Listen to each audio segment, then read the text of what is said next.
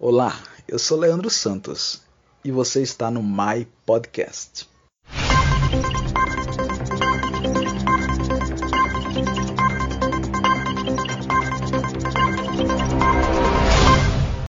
No My Podcast de hoje, nós iremos falar sobre a tão polêmica Área 51. Tantos segredos e teorias conspiratórias que rondam este local um dos fatos que mais fortalece essas teorias, esses segredos, é o próprio fato que o governo americano negava até tão pouco tempo a própria existência da área.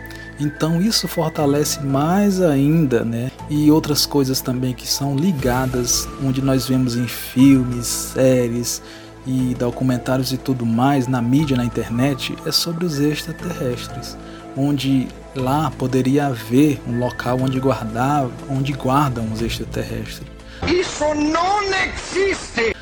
Além disso, também acreditam, acreditamos que talvez eles possam esconder tecnologias avançadíssimas, né, que vão além da nossa tecnologia, além da nossa compreensão. São vários fatos que se rondam através da área 51.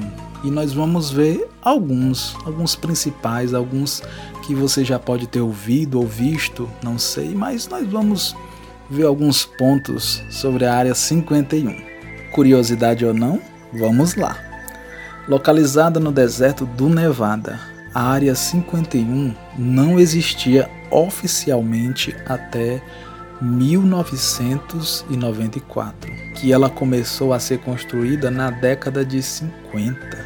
Olha aí, um fato curioso, né? Por que, que existia tanto tempo e só muito tempo depois é que foi oficializado a público, não é? O fato da existência desse local. A questão curiosa sobre a área 51 é sobre os limites geográficos da área localizada a 190 quilômetros ao noroeste de Las Vegas, não consta nos mapas oficiais a rota. Outro fato também, dizem que a Área 51 é utilizada pelo governo norte-americano para colocar em prática os seus projetos mais secretos, ultra secretos.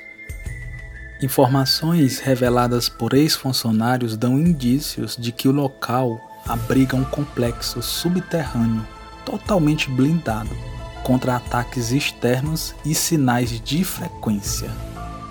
No final da década de 80, o físico Bob, que é ex-funcionário do local, incitou ainda mais especulações. Ele afirmou que um dos projetos secretos do local consistia em desmontar naves desconhecidas, OVNIs, capturadas pelos militares norte-americanos. Somente em 2013, graças à liberação docu de documentos secretos, foi comprovada que a Área 51 é de fato um campo de provas e treinamentos da Força Aérea Americana. Mas não se desanime, no final de 2014, um cientista aposentado que trabalhou por mais de 40 anos no setor aeroespacial voltou a trazer à tona as teorias conspiratórias. Diga-se que, de passagem, que, se, que seu depoimento se deu poucos dias antes de morrer com 78 anos.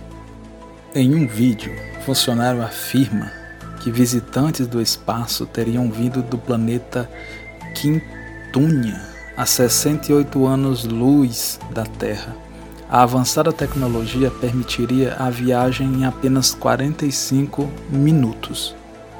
Ele ainda conta que a comunicação extraterrestre seria feita por telepatia e que cientistas russos e chineses também participariam das pesquisas.